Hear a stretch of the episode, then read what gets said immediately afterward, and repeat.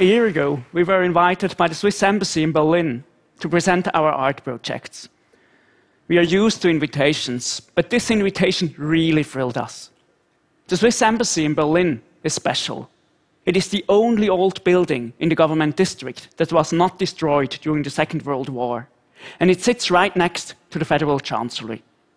No one is closer to Chancellor Merkel than the Swiss diplomats. The government district in Berlin also contains the Reichstag, Germany's parliament, and the Brandenburg Gate. And right next to the gate, there are other embassies, in particular, the US and the British embassy. Although Germany is an advanced democracy, citizens are limited in their constitutional rights in its government district. The right of assembly and the right to demonstrate are restricted there. And this is interesting from an artistic point of view. The opportunities to exercise participation and to express oneself are always bound to a certain order and always subject to a specific regulation. With an awareness of the dependencies of these regulations, we can gain a new perspective. The given terms and conditions shape our perception, our actions, and our lives. And this is crucial in another context.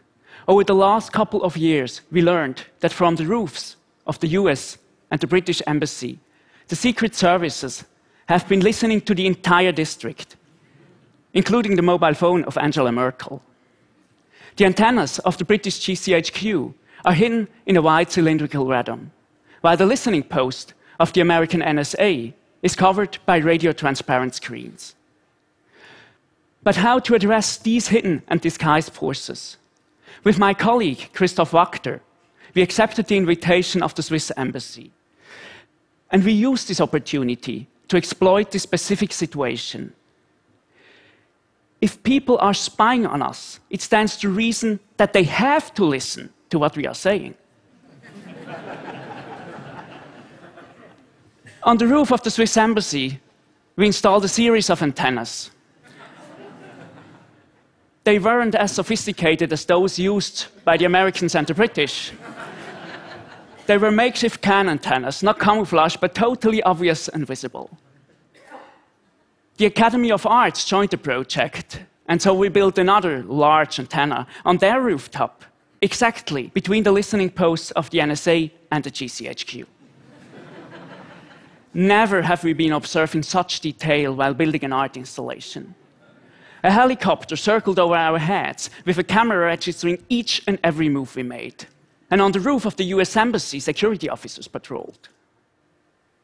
Although the government district is governed by a strict police order, there are no specific laws relating to digital communication. Our installation was therefore perfectly legal, and the Swiss ambassador informed Chancellor Merkel about it. We named the project Can You Hear Me? the antennas created an open and free Wi Fi communication network in which anyone who wanted to would be able to participate using any Wi Fi enabled device without any hindrance, and be able to send messages to those listening on the frequencies that were being intercepted. Text messages, voice chat, file sharing, anything could be sent anonymously. And people did communicate. Over 15,000 messages were sent. Here are some examples. Hello World, Hello Berlin, Hello NSA, hello GCHQ. NSA agents do the right thing, blow the whistle. This is the NSA. In God we trust, all others we track. Anonymous is watching. NSA, GCHQ, we are part of your organizations. Expect us. We will shut down. This is the NSA's Achilles heel, open networks. Agents, what was the story of yourself? Will you tell your grandchildren? At NSA, my neighbors are noisy. Please send a drone strike. Make love, not cyber war. We invited the embassies and the government departments to participate in the open network too. And to our surprise, they did.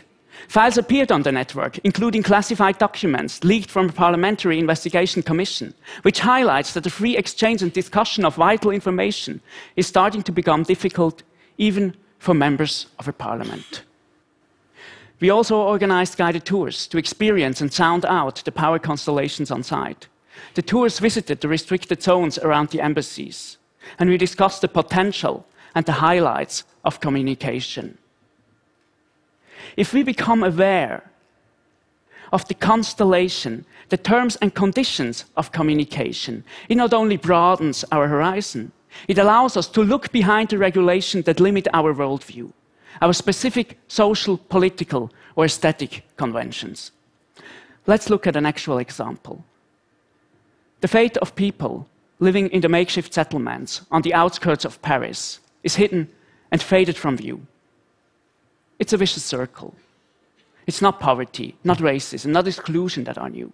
What is new is how these realities are hidden and how people are made invisible in an age of allegedly global and overwhelming communication and exchange.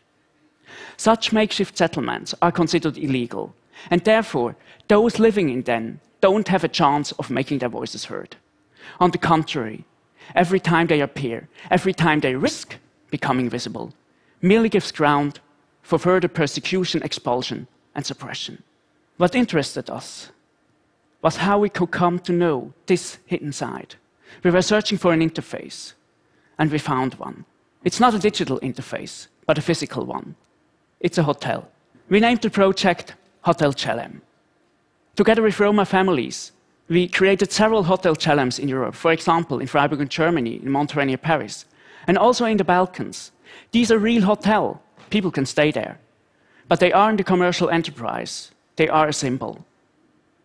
You can go online and ask for a personal invitation to come and live for a few days in the Hotel Gelem, in their homes, eating, working, and living with the Roma families. Here, the Roma families are not the travelers, the visitors are. Here, the Roma families are not the minority, the visitors are. The point is not to make judgments, but rather to find out about the context that determines these disparate and seemingly insurmountable contradictions. In the world of globalization, the continents are drifting closer to each other. Cultures, goods, and people are in permanent exchange. But at the same time, the gap between the world of the privileged and the world of the excluded is growing. We were recently in Australia. For us, it was no problem to enter the country. We have European passports, visas, and air tickets. But asylum seekers who arrive by boat in Australia are deported or taken to prison. The interception of the boats and the disappearance of the people into the detention system are veiled by the Australian authorities. These procedures are declared to be secret military operations. After traumatic escapes from crisis zones and war zones, men, women, and children are detained by Australia without trial, sometimes for years. During our stay, however, we managed to reach out and work with asylum seekers who were imprisoned, despite strict screening and isolation. From these contacts was born an installation in the art space of the Queensland University of Technology in Brisbane. On the face of it, it was a very simple installation. On the floor, a stylized compass gave the direction to each immigration detention center, accompanied by the distance and the name of the immigration facility. But the exhibition steps came in the form of connectivity. Above every floor marking, there was a headset.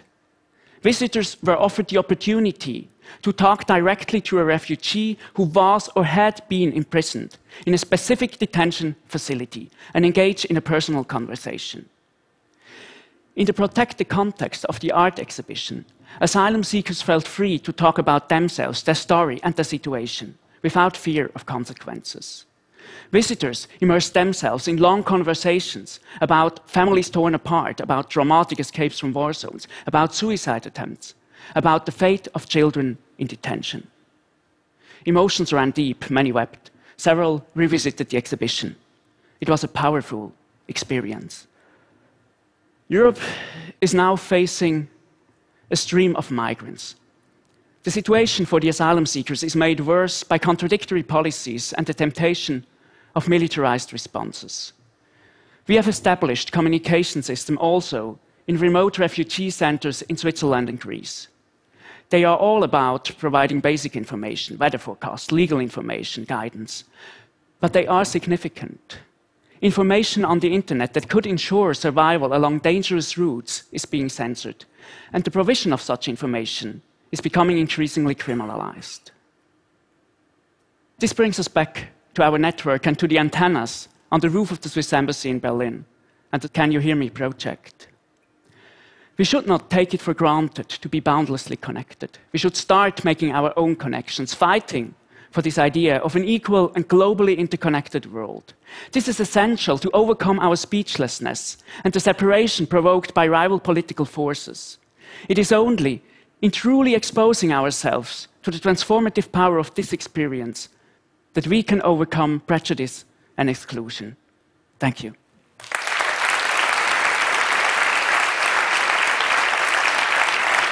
Thank you, Mathias. The other half of your artistic duo is also here. Christoph Wachter, come on stage.